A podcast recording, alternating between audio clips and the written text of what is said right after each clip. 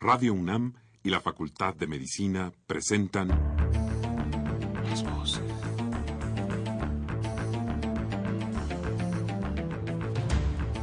Voces. Las voces. Las voces. Voces. Las voces de la salud. Reflexión y análisis de las ciencias médicas. Acompáñenos.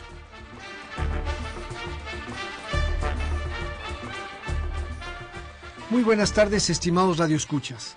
La Facultad de Medicina de la Universidad Nacional Autónoma de México y Radio UNAM tienen el agrado de invitarlos a que nos acompañen en su programa Las Voces de la Salud. Soy el doctor Eduardo González Quintanilla, el día de hoy para hablar de desenmascarando la hepatitis C. Se encuentra con nosotros para ello la doctora Fátima Higuera de la Tijera y la doctora Gabriela Gutiérrez Reyes. La doctora Fátima Higuera de la Tijera es médico cirujana egresada de la Facultad de Medicina de la UNAM, con especialidad en gastroenterología en el Hospital General de México, con un posgrado en maestría de las ciencias médicas también en la UNAM y un doctorado también en ciencias médicas de la UNAM. Su cargo actual es coordinadora de investigación del Departamento de Gastroenterología y adscrita a la Clínica de Hígado Hospital General de México. Su teléfono es el 55 38 94 86 39. La doctora Gabriela Gutiérrez Reyes es licenciada en biología, tiene un posgrado y un doctorado en ciencias biológicas. Eh, su cargo actual es jefe de laboratorio de hígado, páncreas y motilidad de la Unidad de Medicina Experimental en la Facultad de Medicina de la UNAM. Su teléfono es 5623-2673. Como siempre, también les queremos invitar a que se comuniquen con nosotros a través de los teléfonos 55 36 89 89 con dos líneas o al 01800 505 26 88 Lada sin costo. Le vuelvo a repetir, 55 36 89 89 y 01800 505 26 88.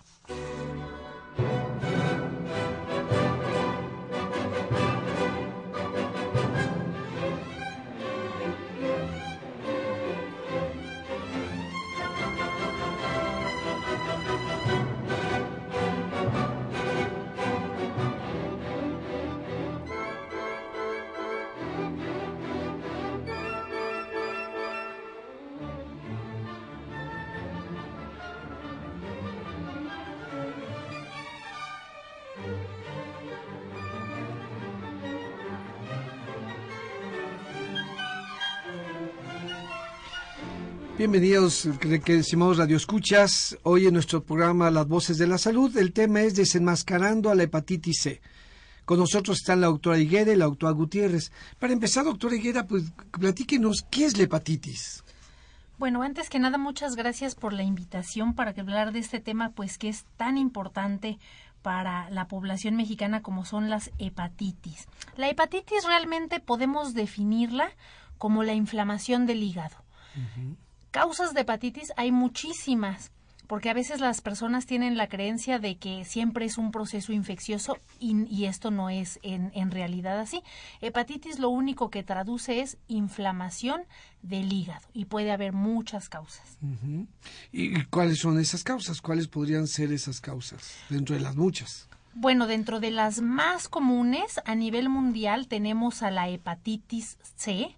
La hepatitis C es ocasionada por un virus, el virus justamente de, hepatitis C, y esa es de a nivel mundial la causa número uno de hepatitis, pero no es la única. Podemos tener otros virus, por ejemplo, la hepatitis A, la hepatitis B, la E otras causas no virales, por ejemplo, el alcohol es una causa importante de inflamación del hígado, la eh, esteatohepatitis no alcohólica, que es una enfermedad que se asocia mucho con diabetes, con sobrepeso, obesidad.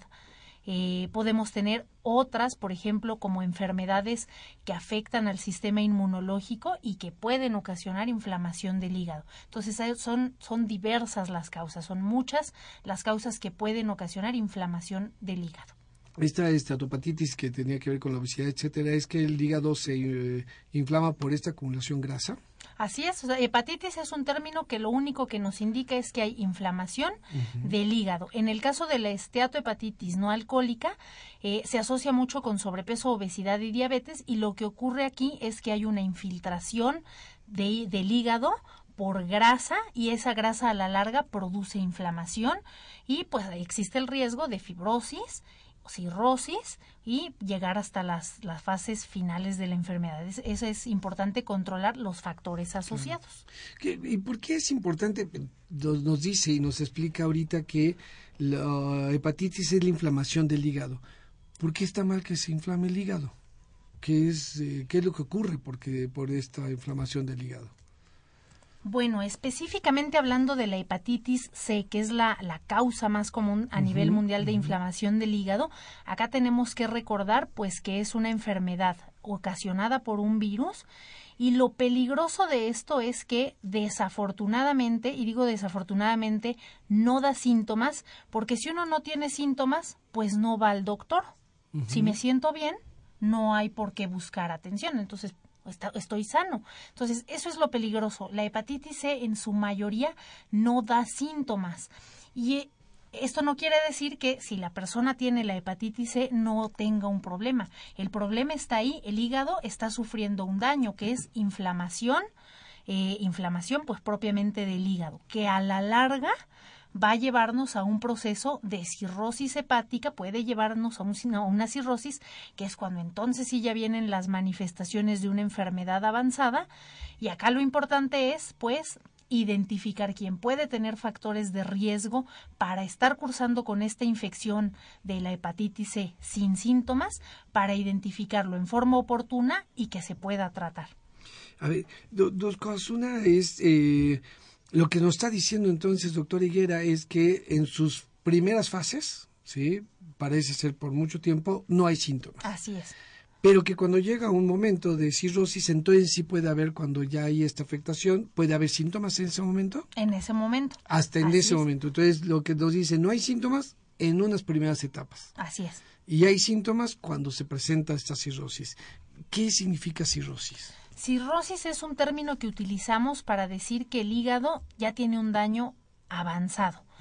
¿Por qué se caracteriza la cirrosis? Porque muchas de las células eh, que forman el hígado, por este proceso de daño previo de inflamación, eh, diversos, diversos procesos que ocurren, pues se van, se van muriendo, por ponerlo en, términos fáciles de entender. Esas, esas celulitas del hígado se van muriendo y entonces el hígado va perdiendo su función.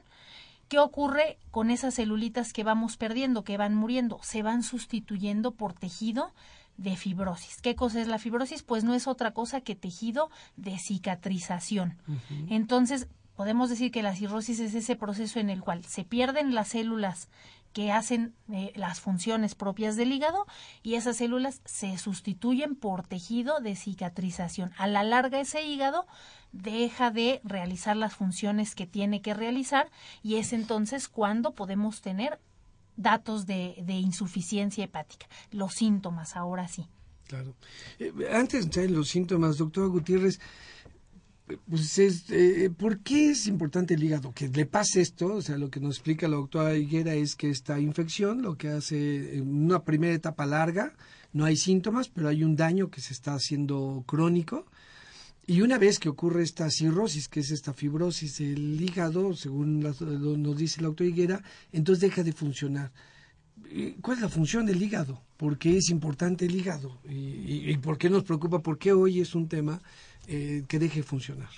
Eh, bueno, antes que nada, buenas tardes. Agradezco la invitación a estar en este programa y algo que tenemos que comentar es que efectivamente el hígado lleva a cabo muchísimas funciones importantes para nuestro organismo y dentro de ellas es se considera que son alrededor de 5.000 funciones. Wow. Pero las más importantes es detoxificar todo lo que nosotros consumimos. Entonces, cuando se dejan de tener todas esas funciones tan importantes, pues la forma de decir eh, y se empiezan a ver alteraciones ya a nivel de sangre. ¿Qué pasa? Como decía la doctora, tenemos inflamación. Si hubiera una forma de controlarla, esa inflamación se podría detener. ¿Qué sucede en las hepatitis? Que esa inflamación se hace crónica y puede durar muchísimos años. Hay gente que la llegan a diagnosticar pensando en el factor que le genera la enfermedad después de 20 años de haber adquirido el virus de la hepatitis C, por ejemplo. Como decía la doctora, como no hay síntomas, muchos de, las, de los sujetos que se diagnostican son cuando van a donar sangre. Porque en los bancos de sangre ahora ya es una regla que toda la sangre tiene que ser analizada justo para evitar las contaminaciones por estos virus, tanto por el virus de la hepatitis C como el virus de la hepatitis B, que son fácilmente de transmitirse por la, la transfusión sanguínea. Entonces, aquí esta inflamación, pues que es lo como bien lo decía la doctora, pues el hígado deja de funcionar, empieza a mandar señales de que las enzimas que son encargadas o que son marcadores de decir que el hígado no está funcionando bien son las aminotransferasas. Entonces estas se empiezan a elevar, pero no necesariamente es evidente este, este aumento, pero es cuando se empiezan a morir las células del hígado. Entonces estas células, pues ya hay, hay un dato de importante de decir, algo está sucediendo. Y a la vez la inflamación está aumentada y se empieza, como bien decía la doctora, a sintetizar la cicatriz. Porque justo al morir estas células, pues también se empiezan a producir componentes que forman la cicatriz, proteínas que forman la cicatriz. Entonces van avanzando y van dejando o van poblando donde había células. Entonces ya las células que siguen vivas ya no se pueden comunicar con las otras células.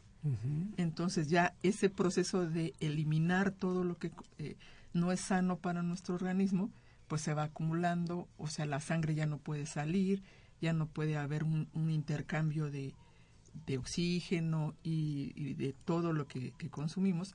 Llamemos lo que es como la fábrica que elimina o el basurero, digamos que es de, nuestro organismo. Ahí llega en el hígado lo que nosotros podemos volver a utilizar, regresa a la sangre y lo que ya no funciona pues se elimina. Eso selecciona pues Lo, como los basureros, lo orgánico y lo inorgánico, y lo orgánico que puede utilizarse se usa y lo que de veras no se puede utilizar se tiene que desechar. Si deja de funcionar entonces todo ese desecho, toda esa basura eh, va a continuar en nuestro organismo y eso es lo que va a afectar eh, la función del hígado y entonces genera la salud, ya, sí, afectando la salud. La salud. Mire qué interesante, entonces es un gran laboratorio y un, gran basurero. Sí, entonces ahí es eh, un pepenador, digamos, ¿no? donde decide para, perdón, donde decide para dónde eh, eh, distribuir todo lo que nosotros consumimos. Y además algo que me impactó es estos 20 años antes de que ocurra todo esto, puede haber alguien que tenga durante 20 años la infección sin tener síntomas, a menos que se haga un estudio de laboratorio. ¿Es así? ¿Son 20 años los que puede recorrer una persona? Así es, esto es importante porque muchas personas viven, eh, no solo en México, en el mundo, con, con la infección por hepatitis C sin saberlo. Y de esta forma, eh, pues a la larga terminan eh, con las consecuencias de una enfermedad avanzada. Entonces, aquí lo, lo, lo más importante es pues conocer cuáles son las personas que podrían tener un riesgo elevado de estar ya infectadas por hepatitis C para animarse a que aunque no tengan síntomas, se hagan la prueba de detección y si son positivas se puedan tratar oportunamente. Y, antes de la prueba, esto, eh, si hay tanta gente, ¿qué porcentaje hay de gente está infectada, por ejemplo? ¿Conocemos los datos mundiales, los datos en México? ¿Qué porcentaje de gente vive en estas condiciones de infección? Eh, a nivel mundial se supone que son alrededor de 130 a 150 millones de personas. Y en nuestro país eh, hay diferentes estadísticas, pero todas van entre el 1 al 1.4% de gente que tiene esta infección. De la población, 1.4% de la población total. Mexicana. No me diga. Son muchos millones también. También. Entonces, lamentablemente, este, bien lo dice la doctora, no hay la gente puede estar infectada y no lo sabe. Y no lo sabe. Pero eh, una pregunta antes de, del, diagnóstico. ¿Esta gente infectada que no lo sabe puede transmitir? puede ser, eh, puede transmitir de alguna manera y contagiar a otras personas esta hepatitis C o la tiene y se quedó solito con ella. Sí, la, la, infección es transmisible. ¿Cómo se transmite la hepatitis C? Bueno, en, en nuestro país, en México, el factor de riesgo más importante es el haber recibido una transfusión sanguínea antes de la década de 1990. ¿Por qué antes de 1990? Porque antes de este tiempo no se conocía al virus de la hepatitis C como tal y en los bancos de sangre, pues si no conocemos algo, no, no, tenemos una prueba con que buscarlo. Entonces, antes de los 90 no era eh, llevado a cabo rutinariamente pruebas de detección para la hepatitis C, por lo tanto, gente que a lo mejor donó estando infectada y esa sangre de un donador infectado se transfundió a alguien más, pues esa persona que recibió esa transfusión pudo haber adquirido la hepatitis. Por eso se recomienda que toda aquella persona que haya recibido una transfusión antes de 1990-92, pues se haga la prueba porque está corriendo este riesgo. Entonces, estamos diciendo que la sangre se transmite pues a través de sangre contaminada con el virus. En Estados Unidos, por ejemplo, el factor de riesgo más importante son las personas que son usuarias de drogas intravenosas. Entonces, una persona que está infectada se inyecta, y luego le comparte esa jeringa con la que se inyectó a alguna otra persona. Esa persona que se está inyectando con esa jeringa usada, pues está en riesgo de adquirir esta infección. Entonces se transmite por contacto con sangre contaminada vía eh, vía, transfusión. vía transfusión o vía con eh, eh, compartir inyecciones contaminadas. Factores de riesgo es pues tenemos que asegurarnos bien de que si a lo mejor a alguien le gusta hacerse tatuajes, bueno, si el establecimiento al que va a ir a hacerse un tatuaje utilice las condiciones higiénicas y sanitarias adecuadas, donde se utilicen jeringas no reutilizables, que vengan perfectamente selladas, estériles en, en su paquete y que nos aseguremos que esa jeringa no se ha usado con nadie más. Lo mismo en el caso de perforaciones, piercings, etcétera, porque así lo podemos adquirir. Otra, otra de las vías pues es, por ejemplo, a través de contacto sexual, aunque el riesgo es bajo, porque tenemos, por ejemplo, pacientes que han eh, vivido mucho tiempo con la infección de hepatitis C y mantienen relaciones con su pareja y realmente el riesgo es bajo, pero existe. Entonces, personas que han tenido relaciones sin protección con alguien que esté infectado es otra de las formas de transmisión y a lo mejor también una madre que tenga la infección y esté embarazada, pues puede transmitírselo al bebé. Eh, eh, ahora, doctor Gutiérrez, eh, ahora, en nuestros laboratorios, sí, en nuestros bancos de sangre, hoy es, me decía por regla que se analice una sangre antes de ser transfundida. ¿Por qué sigue siendo la transfusión un riesgo si toda la sangre es analizada antes de ser transfundida? Bueno, eh, sigue siendo un riesgo, justo como decía la doctora, pero para aquellos sujetos que se transfundieron antes, de 1900. Hoy ya no.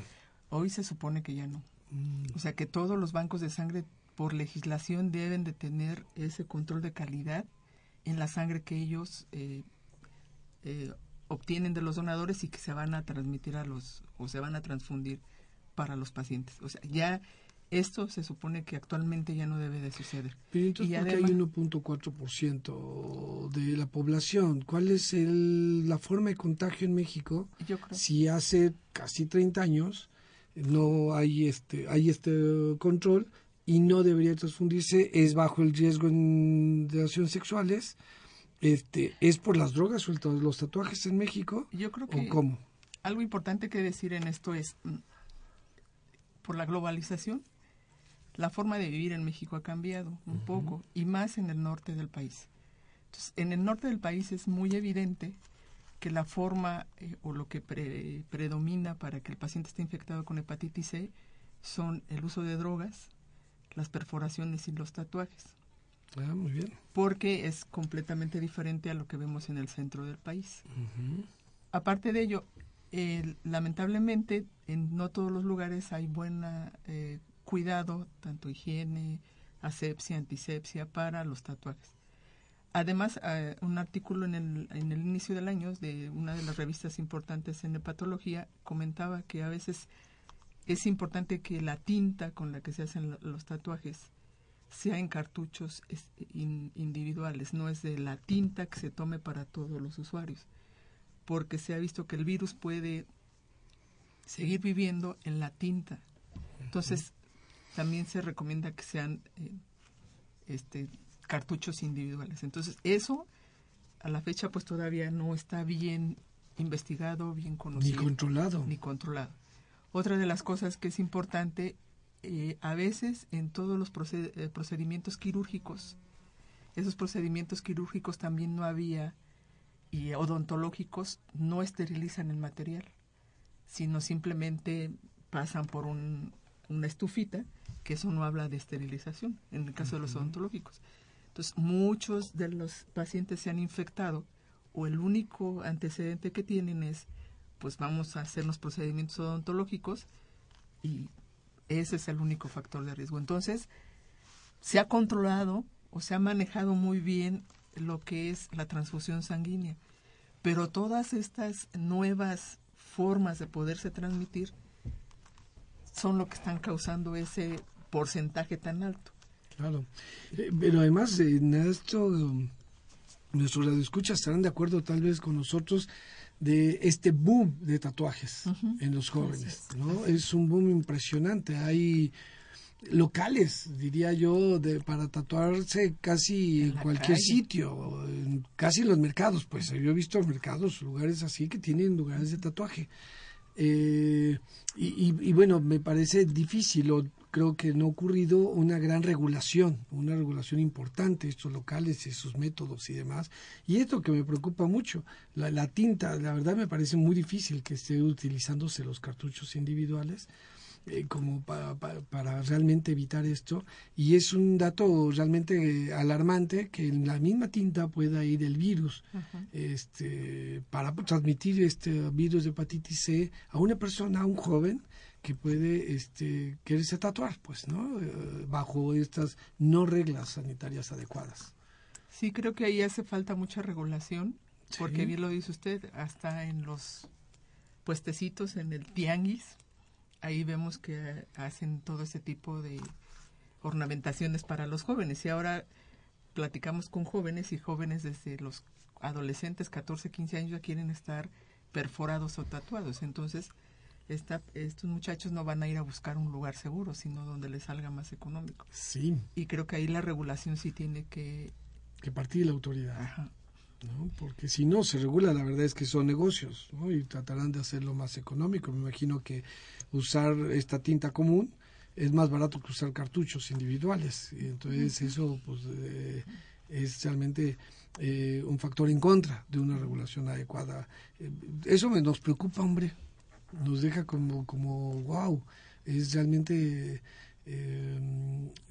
importante esto de lo odontológico también, ¿no? Yo me imaginaría que todos los gabinetes odontológicos tienen un equipo de esterilización, pero parece entonces que no ocurre así siempre.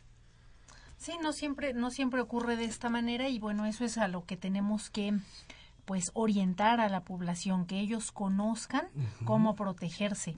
Eh, una, una de las cosas importantes pues es que ellos estén seguros, por ejemplo, eh, como decía la doctora Gutiérrez, bueno, a ver si se van a ir a hacer un tatuaje, a ver qué aguja va a utilizar conmigo, eh, qué cartucho, ¿no? Incluso de, de, la tinta, que sea un lugar eh, establecido, que no sea un puestecito a lo mejor clandestino en el cual pues va, va a correr riesgos. Lo mismo con la visita al odontólogo o con cualquier procedimiento invasivo, asegurarse que todo el material punzocortante realmente sea, que esté estéril, idealmente que venga en, en, su paquete, eh, en el caso, por ejemplo, de jeringas, en, empaquetado y que estemos seguros que no se ha utilizado en nadie más. Lo mismo con el material eh, del odontólogo, bueno, pues eh, tener la, la, el interés de preguntarle cómo, cómo lo esteriliza. A lo mejor nada más lo lava y como dice la doctora, bueno, se calienta en, un, en una hornilla y a lo mejor ese no es el método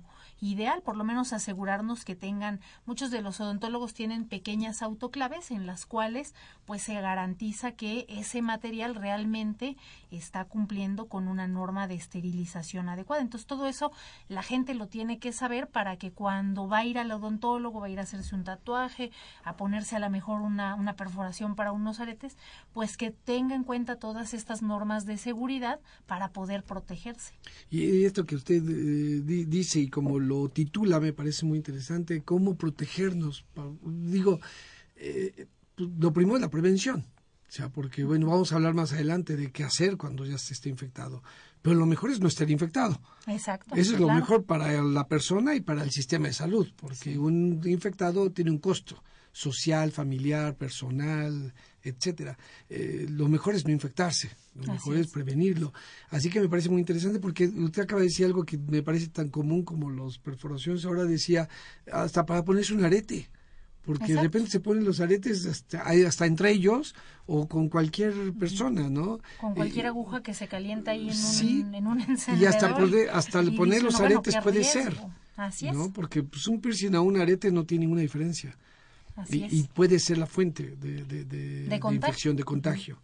Entonces, eh, aretes, perforaciones, tatuajes, eh, obviamente esto de las transfusiones que se hagan adecuado, las drogas, ¿no? sobre todo en algunos lugares del país, ¿no? las drogas intravenosas, que son las drogas peligrosas, por este por esto de compartirse las jeringas, pero también decía con, con bajo que sea el riesgo, también puede ser sexual. ¿Sí? Y, y, para evitar ese aún bajo riesgo, eh, me imagino que es el preservativo el, Lo ideal, Así es, las, las, los, los, métodos de barrera como un preservativo es el método ideal, pues para mantenerse protegido de esta vía de contagio. Sí, y es que lo que también me preocupa porque en general eh, los métodos, las formas para poder fomentar el uso del preservativo casi siempre alude solamente al embarazo al evitar el embarazo. Y la verdad es que el uso de estos métodos de barrera, pues una de sus importancias también es la, evitar infecciones, ¿no? VIH, pero hepatitis C, por ejemplo, también es una... Hepatitis B también. Y la hepatitis B, por ejemplo, que es más frecuente por esa vía, ¿no? Eh, tengo entendido. También aquí es importante considerar poblaciones de mayor riesgo. Por ejemplo, bueno, a lo mejor...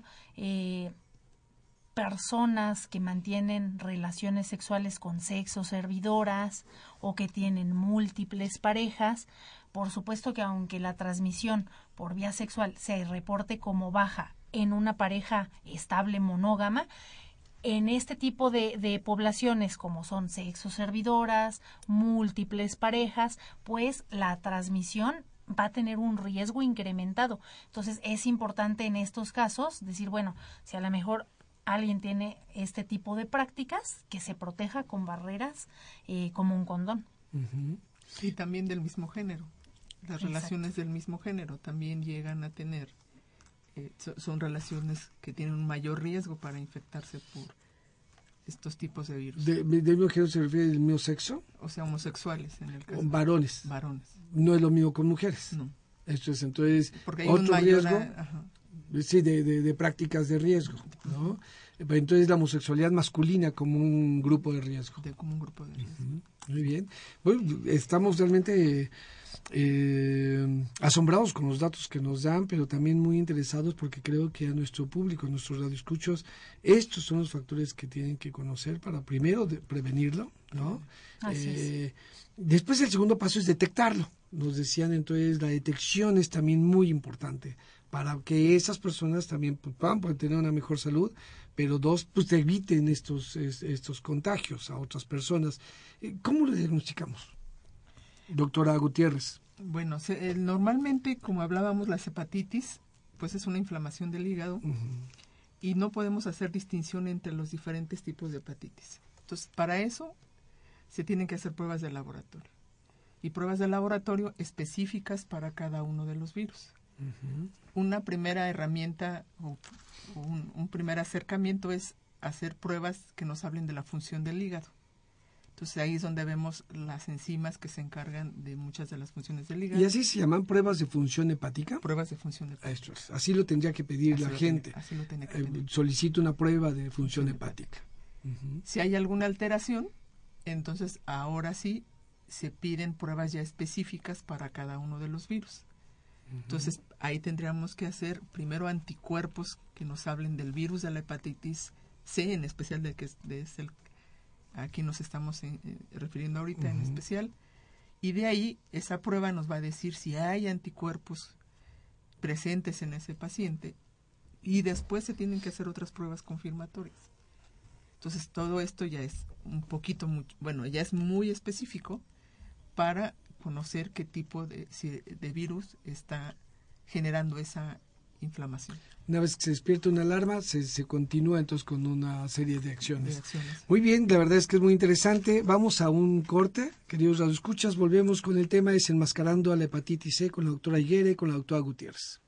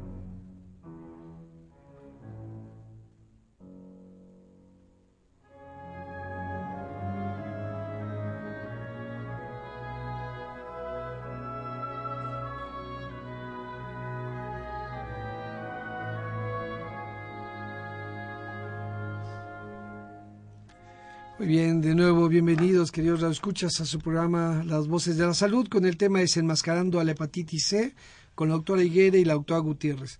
Hemos hablado los minutos anteriores sobre cómo prevenirlo, sobre cómo nos podemos proteger sobre de esta enfermedad.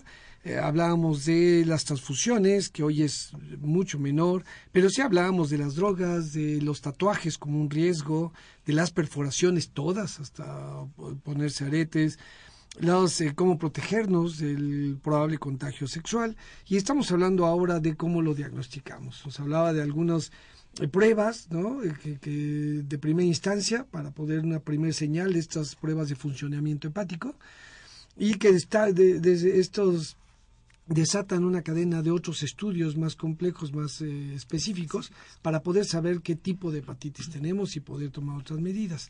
En eso estamos cuando nos llegan algunas llamadas de nuestro público, queremos darle salida. La señora Hilda de San Román nos pregunta, ¿lo que hace la Secretaría de Salud es suficiente para controlar este tipo de enfermedades?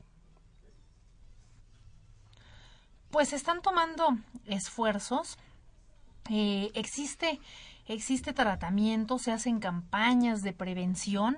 Falta mucho por hacer en el país, pero eh, se, se, hacen los esfuerzos. Por ejemplo, no solo la Secretaría de Salud, hay muchas organizaciones trabajando en pro de, de, la salud hepática, organizaciones no gubernamentales como la Fundación Mexicana para la Salud Hepática, por ejemplo, la Fundación Mexicana para la Salud también, en conjunto con la Secretaría de Salud eh, pues eh, mexicana, hacen esfuerzos para eh, establecer campañas de detección, incluso gratuitas, para que los pacientes que se conocen con factores de riesgo puedan acceder a, a este tipo de pruebas.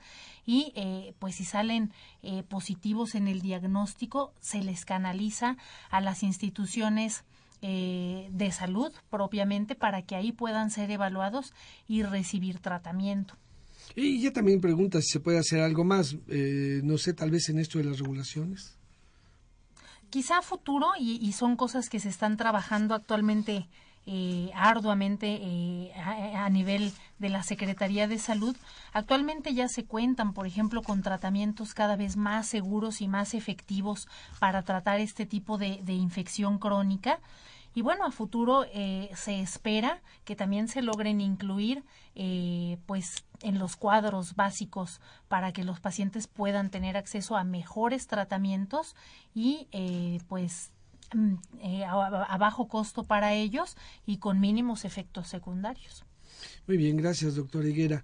Eh, doctora Gutiérrez, nos pregunta la señora Laura Cruz, ¿en una biometría hemática no aparece algún indicio? En una biometría hemática como tal no tenemos el indicio. El indicio nos lo dan, como comentábamos hace un rato, las pruebas de funcionamiento hepático. Uh -huh. Pero sí es importante que también el paciente se haga una biometría hemática. Pero lo que nos dice si algo está sucediendo en el hígado son las pruebas de función hepática porque esas son directamente, como lo dice su nombre, hablan de la función del hígado. Entonces es cuando ya nos habla de que se están estas enzimas se, se empiezan a elevar y Muy ya bien. después hacemos otras pruebas. Muy bien, gracias, doctor Gutiérrez. Doctor Higuera, nos pregunta el señor José Valp, la neuropatía no es neuropatía diabética, ¿puede afectar al hígado? En general, mm, bueno, habría ahí que determinar la causa de la neuropatía eh, en, el caso de, de, del señor, bueno, él comenta, no es diabético, su neuropatía es por otra causa. Generalmente la diabetes, pues por ejemplo, sí afecta al hígado porque es una de las causas relacionadas a esteatohepatitis no alcohólica. En este caso, si la neuropatía no es diabética, pues no es una enfermedad que se esté relacionando directamente con enfermedad hepática. Aquí más bien, pues lo primero es determinar la causa de su neuropatía y si es una neuropatía no diabética, es poco probable que tenga relación con el hígado. Y, y tiene mucha relación. El mismo señor José Valp nos dice, ¿esta neuropatía puede ser una causa eh, de la hepatitis C? No. En efecto, quiero, creo que, quiero creer. No, no, no, realmente, realmente no, no, no, hay relación. También el, el señor José González nos hace dos preguntas. ¿Puede aparecer en algún otro estudio de laboratorio, como por ejemplo la prueba ELISA o la del SIDA, doctora Gutiérrez, esto de lo de la hepatitis? Del SIDA, no. O Las sea, la del SIDA ELISA. son completamente diferentes. O sea, sí se hacen algunas. El método es ELISA, pero uh -huh. el ELISA hay para, para el virus de la inmunodeficiencia, hay para el virus de la hepatitis C, hay para el virus de la hepatitis B, pero son específicos. Claro. Y, y, nos hace otra pregunta el doctor, el señor José González, dice, ¿por qué no se aplica la prueba específica y por qué no se ofrece? Los laboratorios, por ejemplo, ¿por qué no lo ofrecen? Pues sería un gasto, o sea, sí se ofrece a nivel Particular. laboratorios -huh. particulares y de públicos, pero el médico es el que indica cuando el paciente tiene que hacerse este tipo de prueba, porque ya viendo su historia, revisando al paciente, ellos saben perfectamente si él el paciente puede tener un riesgo de tener estas infecciones. O sea, sí lo puede pedir en cualquier laboratorio porque existen, pero lo mejor es que un médico les diga cuáles son las pruebas, usted sí tiene un riesgo para que pueda detener la enfermedad y por eso le vamos a mandar estudios más específicos. Pero si la gente tiene alguna duda y ellos quieren hacérselo, en cualquier laboratorio existe. Esto es puede el, los escuchas. Si alguien se identifica con estos grupos de riesgo uh -huh. que nos han dicho, puede de mutuo propio pedir una prueba pedir en la los prueba. laboratorios. O sí. acudir directamente a, a, pues con su médico uh -huh. eh, facultativo o, o, a su centro de salud, a su institución de seguridad social, platicar con su médico, oiga, yo sé que los factores de riesgo que hemos comentado. Yo a lo mejor sé que tengo uno o dos factores de riesgo y tengo la inquietud para que, como dice la doctora Gutiérrez, su médico le indique la prueba a realizarse y lo pueda evaluar. Claro.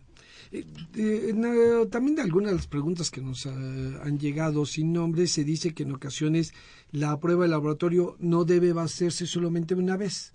¿Esto es cierto o no es cierto? ¿Debe realizarse con alguna periodicidad o con una vez basta? No, en algunos casos las pruebas, como la mayoría de la población, bueno, la, población la conocen los ELISAs, a veces nos pueden dar falsos positivos o falsos negativos. Entonces es cuando la prueba se tiene que repetir. Y se tiene que repetir en un periodo corto de tiempo para revisar si esta prueba verdaderamente, ese falso positivo no es falso positivo o viceversa. Entonces se tiene que hacer un estudio para confirmar. Entonces la prueba ELISA es como el primer escalón. Después viene una prueba mucho más específica que nos va a confirmar si esta prueba, además de que ya se confirmó si fue positiva o negativa, en especial positiva, entonces se confirma con algo mucho más específico. específico. Entonces es cuando se tiene que hacer ese doble estudio, porque a veces hay falsos positivos. También en la hepatitis C. En la hepatitis. En la hepatitis se ocurren estos falsos positivos. Entonces, por regla, para evitar eso es cuando se hace una doble estudio en un tiempo muy corto. Exacto. Muy bien. Eh, y nos hablaba, doctora, sobre el tratamiento. ¿Qué tratamiento es el que ahora se da? Es, eh, nos, también usted utilizó una, una palabra que me, que me gusta eh, escucharla en el sentido de, por todas las ideas que nos da, no todas buenas, esto de enfermedad crónica. Esto es, la primera pregunta sería, ¿se cura la hepatitis C? La hepatitis C es curable, sí. Eh, respecto al tratamiento, se han hecho muchísimos avances en los últimos años. Todavía hasta 2010 mm, se utilizaba un, un, esquema a base de interferón pegilado con ribavirina. Actualmente en México muchas instituciones de salud siguen utilizando ese esquema porque no tenemos recursos eh, pues nuevos, se sigue utilizando ese esquema. Eh, es un tratamiento que pues tiene efectos secundarios que hay que estar monitorizando y vigilando muy de cerca al paciente.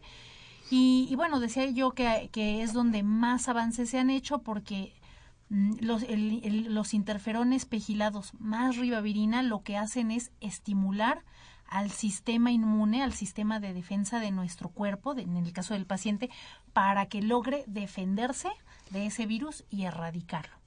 Entonces, la tasa de respuesta, pues sí se logra curar, pero depende mucho también de eh, del sistema inmune de cada persona. Los nuevos tratamientos, que es en donde más se ha avanzado, pues ya son tratamientos que actualmente se utilizan en, países eh, desarrollados, Europa, Estados Unidos, Canadá, en los cuales ya son eh, tratamientos con esquemas mucho más cortos, que son tratamientos, eh, se les llama terapia antiviral dirigida, porque ya son eh, medicamentos que más que estimular el sistema inmune de la persona, atacan directamente eh, proteínas, por ejemplo, eh, que son muy importantes para que el virus se replique, las inhiben y de esta forma estamos atacando en forma directa al virus. De ahí que son tratamientos mucho más efectivos, con menos efectos secundarios para el paciente, con tasas de respuesta mucho más altas, pero eso ya, ya se dispone de algunos a nivel particular y eh, comentábamos qué avances se tienen respecto a esto con la Secretaría de Salud. Bueno, se están haciendo avances para tratar de que en un futuro estos medicamentos pues se puedan incluir en los cuadros básicos de los sistemas de seguridad social y poder brindarlos a, los pacientes. Eh, me genera varias eh, preguntas eh, esto que nos dice. Primero, lo que entiendo es los tratamientos actuales que hoy manejamos en nuestro país, por ejemplo, lo que hacen es reforzar la respuesta del propio huésped, de la propia persona, para atacar al virus, o no, al virus, pero para poder responder a él, para que se autodefienda. Así es. Y los nuevos tratamientos lo que hacen es sí atacar directamente el, el, mismo medicamento al virus. ¿sí? Nos dice que este, son más cortos. Eh, ¿Cuánto dura entonces el tradicional o el que estamos aplicando aquí? ¿Cuánto es el periodo? Y cuando decimos cortos, ¿cuánto es corto? Bueno, aquí depende mucho de, del tipo de virus de hepatitis C. a, los diferentes tipos les llamamos genotipos y hay varios, hay seis genotipos de virus de hepatitis C. En México realmente los más comunes son el 1, que se divide en A y B, y tenemos también pacientes con genotipo 2 y algunos casos de, de 3. Los demás realmente son raros en población mexicana. Entonces, dependiendo del genotipo del virus, es, eh, al menos con el, el tratamiento que todavía se utiliza en muchas instituciones del país, que es el interferón pegilado con ribavirina. En el caso de pacientes con genotipo 1, se planea una duración de tratamiento de 48 semanas, es decir, un año de tratamiento. Y para aquellos con genotipo 2, el, la duración de tratamiento es eh, alrededor de 24 semanas. Entonces, los nuevos tratamientos tienen en, muy buena parte la ventaja que son esquemas mucho más cortos. Depende de muchos factores, porque tenemos que ver si el paciente ya tiene algún grado de, fibrosis o cirrosis, de si tiene otras enfermedades, de qué tanta o qué tan alta es su carga viral. La carga viral es pues qué tantas copias del virus tiene en su organismo. Entonces son muchos factores que en conjunto, si está uno coinfectado con otros virus, por ejemplo, no es infrecuente que tengamos pacientes con hepatitis C, pero que también tienen infección por VIH. Entonces, todos estos factores nos van a hacer eh, en conjunto que podamos determinar, pues, eh, con los nuevos esquemas, si el tratamiento va a ser entre 12 a 24 semanas. Es, es más o menos el periodo de tiempo que se, que se requiere. Entonces, esa es una gran ventaja de los nuevos tratamientos. A futuro esperemos poder contar con ellos porque esto va a tener pues un impacto muy importante en el tratamiento de estos pacientes. Sí, sí, la, tasa de éxito me imagino que con los nuevos tratamientos es mayor que con la es mucho mayor. Por ejemplo, el interferón pegilado con ribavirina en el genotipo 1, que es el más común en nuestro país, estamos hablando que en un paciente ideal, es decir, que no tiene obesidad, que no tiene diabetes, que no tiene otras comorbilidades, que tiene una carga viral baja, que tiene un excelente apego a tratamiento, pues más o menos es como entre eh, alrededor de 50% la tasa de éxito. Con los nuevos tratamientos, estamos hablando que en estos pacientes ideales sin comorbilidades, con eh, cargas virales bajas, eh, con adecuado apego a tratamiento, la efectividad de los nuevos tratamientos pues es superior a 90%. Pues sí. Entonces, sí, sí, es una diferencia. Es, esto va a ser a, futuro importantísimo eh, cuando tengamos todos esta gama de nuevos tratamientos en el país porque brinda pues oportunidades de vida para estos pacientes. Eh, tengo algunas preguntas, pero también tenemos más preguntas de nuestros radioescuchas y son más importantes las de ellos que la que yo pueda generar. Y, nos dice nuevamente el José, el señor José Bat, ¿y qué pasa con las bilirrubinas? Eh, ¿Qué es lo que primero aparece en un estudio de sangre y si así se determina también el daño hepático? Sí, efectivamente también se determina el daño hepático con las bilirrubinas, pero a veces lo que normalmente aparece elevado son la aminotransferasa, la aspartato aminotransferasa y la laninoaminotransferasa. Las bilirrubinas sí pueden aparecer, pero normalmente esas se elevan mucho más cuando hay un evento agudo. Y en este caso, que es la enfermedad crónica, lo que se nos eleva eh, en primera instancia o que nos da un indicio son las aminotransferasas. Esto es. Entonces, sí, sí están ahí, pero de preferencia son las aminotransferasas. La señora Elida Elías Salcedo nos pregunta, ¿hay algún síntoma visible como manchas en la cara, nariz, manos, etcétera, que puedan ser señal de que se padece del hígado? En el caso de hepatitis C, lo más común es que los pacientes no tengan síntomas. Y cuando llegan a tener síntomas son totalmente inespecíficos.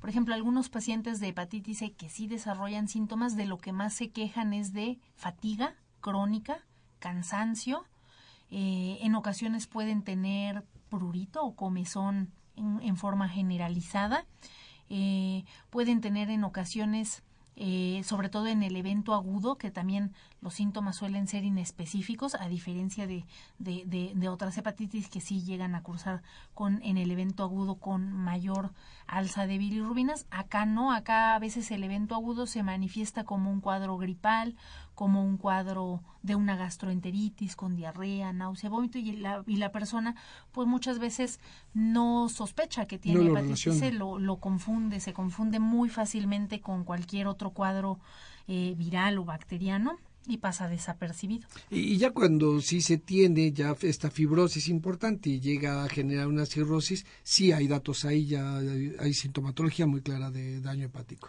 Ahí sí, por ejemplo, ya cuando hay una, una enfermedad avanzada, ya el virus ocasionó cirrosis en ese hígado, es indistinguible de otras causas de cirrosis y ahí sí ya podemos tener síntomas como retención de líquidos, el paciente se hincha, eh, se hincha de las piernas, se hincha del abdomen, eh, puede tener datos de hemorragia porque se forman varices esofágicas, entonces no es infrecuente que el paciente con lo que debuta es con hemorragia, vómito sangre o datos de encefalopatía, que es el paciente pues se desorienta, pierde el conocimiento, no reconoce a sus familiares, eh, alteraciones en la memoria, pero eso ya estamos hablando de fases, avanzadas.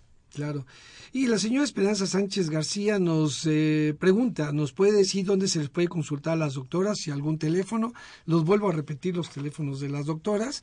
La doctora Fátima Higuera de la Tijera, su teléfono es celular 044 55 38 94 86 39, lo vuelvo a repetir, doctora Fátima Higuera de la Tijera, 044 55 38 94 86 39 y la doctora Gabriela Gutiérrez Reyes, su teléfono es 56 23 26 73 y terminación 84. También lo repito, la autora Gabriela Gutiérrez Reyes, 56 23 26 73 y 84. Muy bien. Y, esas preguntas que también nos habían quedado es eh, el costo del tratamiento, el actual y los nuevos que están próximos por llegar institucional, ¿cuánto, ¿de cuánto es? Los tratamientos son costosos, de hecho muy costosos. Eh, el esquema de interferón pegilado y ribavirina más o menos, bueno, la, la, aplicación del interferón pegilado es por vía inyectable, subcutánea, debajo de la piel, se aplica una vez por semana. Más o menos el costo promedio de cada inyección es alrededor de cuatro mil pesos. La ribavirina, cerca del el tratamiento más o menos una cajita con, con 90 cápsulas, eh, que nos alcanzará alrededor de mes, mes y medio, eh, cuesta cerca de dos mil, tres mil pesos. Y bueno, hay que sumarle que estos pacientes requieren estudios de laboratorio para estarlos vigilando, que también son costosos. Por ejemplo, una carga viral alrededor de unos tres mil pesos. Entonces, el costo, por ejemplo, por un año en, en los pacientes con genotipo 1, pues sí es, sí es considerable. Los tratamientos nuevos, y esa es quizá una de, de las desventajas, es que son novedosos y al ser novedosos pues también son, aún más caros muy que costosos. Estamos hablando de alrededor de los nuevos tratamientos. En Estados Unidos, por ejemplo, eh, una de las moléculas que se está utilizando se le llama incluso la, la pastilla de los mil dólares, porque cada pastilla vale alrededor de mil dólares. Esto en Estados Unidos se espera que en nuestro país tenga un costo mucho menor ajustado a las condiciones de nuestra población, pero bueno, mil dólares la, la tableta es bastante generoso porque eso hay que multiplicarlo de menos por 12 semanas en el paciente ideal. ¿Y se toma una tableta cada mes? Yo esperaba una buena noticia, qué bárbaro, es realmente... Sí, es, este, son tratamientos muy innovadores que prácticamente pues son, representan la cura de este tipo de, de enfermedades, pero que al ser innovadores pues también son costosos. Me preocupa como siempre esta paradoja de las enfermedades y las poblaciones de los países desarrollados que tenemos grandes problemas económicos y esto parece ser un reto eh, para la institución, para el Estado, cómo ofrecer salud a, una población que no tiene para estos costos. Bueno, y esto también hay que decirlo, porque hay estudios que a pesar del costo de los medicamentos demuestran que son costo efectivos. ¿Qué quiere decir esto? Es decir, conviene más a un paciente que tiene las condiciones de este tipo de infección, que reciba el tratamiento antes de llegar a una enfermedad terminal, que a la larga termina siendo mucho más costosa eh, y, costosa tanto a nivel de recursos, de insumos, de medicamentos, de materiales, de hospitalizaciones, como de pues de la vida del paciente, ¿no? Que ya simplemente si lo vemos en términos de una vida humana, pues de todas, todas es costo efectivo. Claro. Tenemos una llamada más, una pregunta más. El señor David Santiago Montesinos, de 63 años, dice, yo he escuchado que cuando las mujeres paren, después les, les aparece en la cara lo que se llama paño. ¿Esto tiene que ver con daño al hígado? No, no tiene absolutamente nada que ver con, con daño al hígado. Esto más bien, eh, pues por los cambios hormonales propios del embarazo, ocurre este tipo de, de, alteración, pero no tiene nada que ver con el hígado. Y a propósito de esta llamada, vamos, eh, retomo rápidamente un tema también importante, porque usted decía, la, las mujeres embarazadas pueden transmitirlo al bebé. Eh, ¿Qué se hace con el bebé? ¿El bebé necesariamente está infectado? ¿Hay alguna manera de... ¿Cuál es el protocolo de atención a un bebé que, nace de una mamá infectada?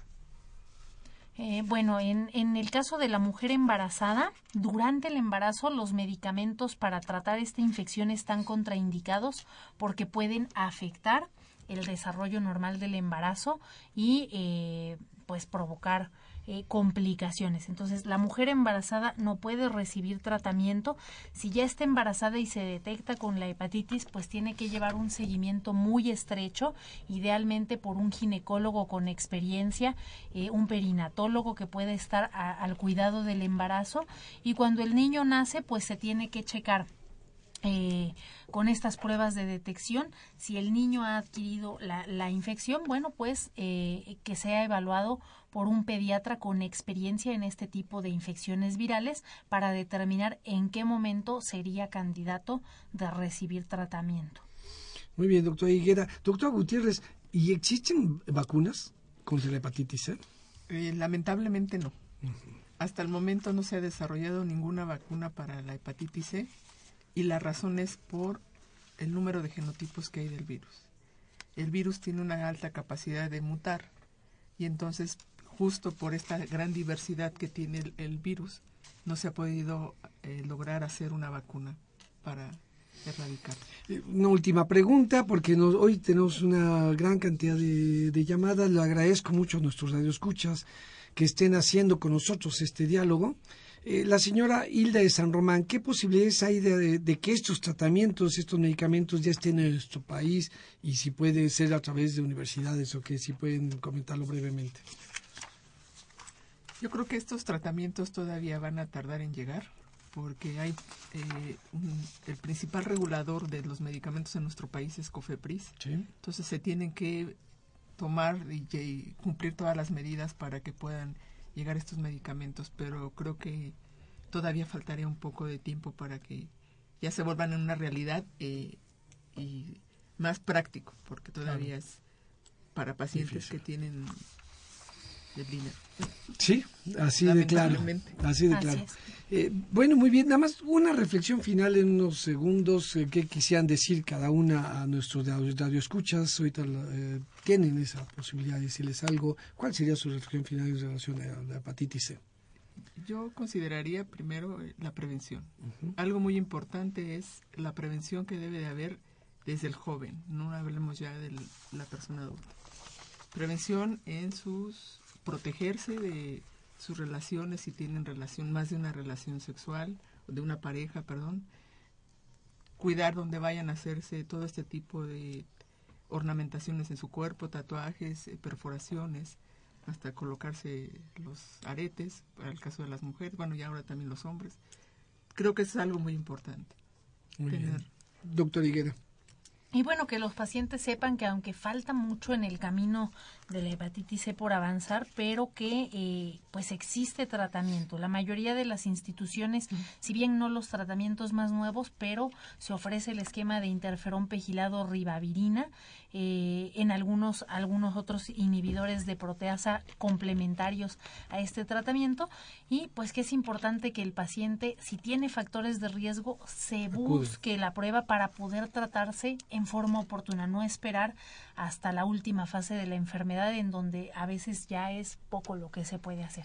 Muy bien, pues muchas gracias, doctora Higuera, doctora Gutiérrez. Como siempre, les comentamos a los eh, radioescuchas, la, una de las funciones de la universidad es la difusión de los conocimientos y la cultura, pero esto se, se, continúa si ustedes lo comentan. Coméntenlo por favor con sus familiares, amigos, vecinos y díganles que lo escucharon aquí en Las Voces de la Salud.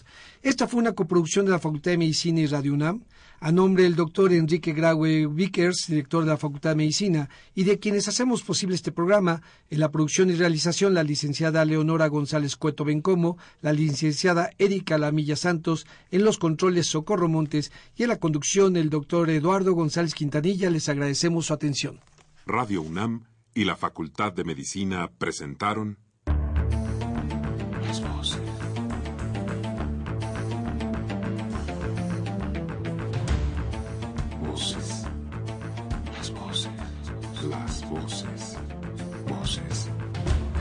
Las voces de la salud.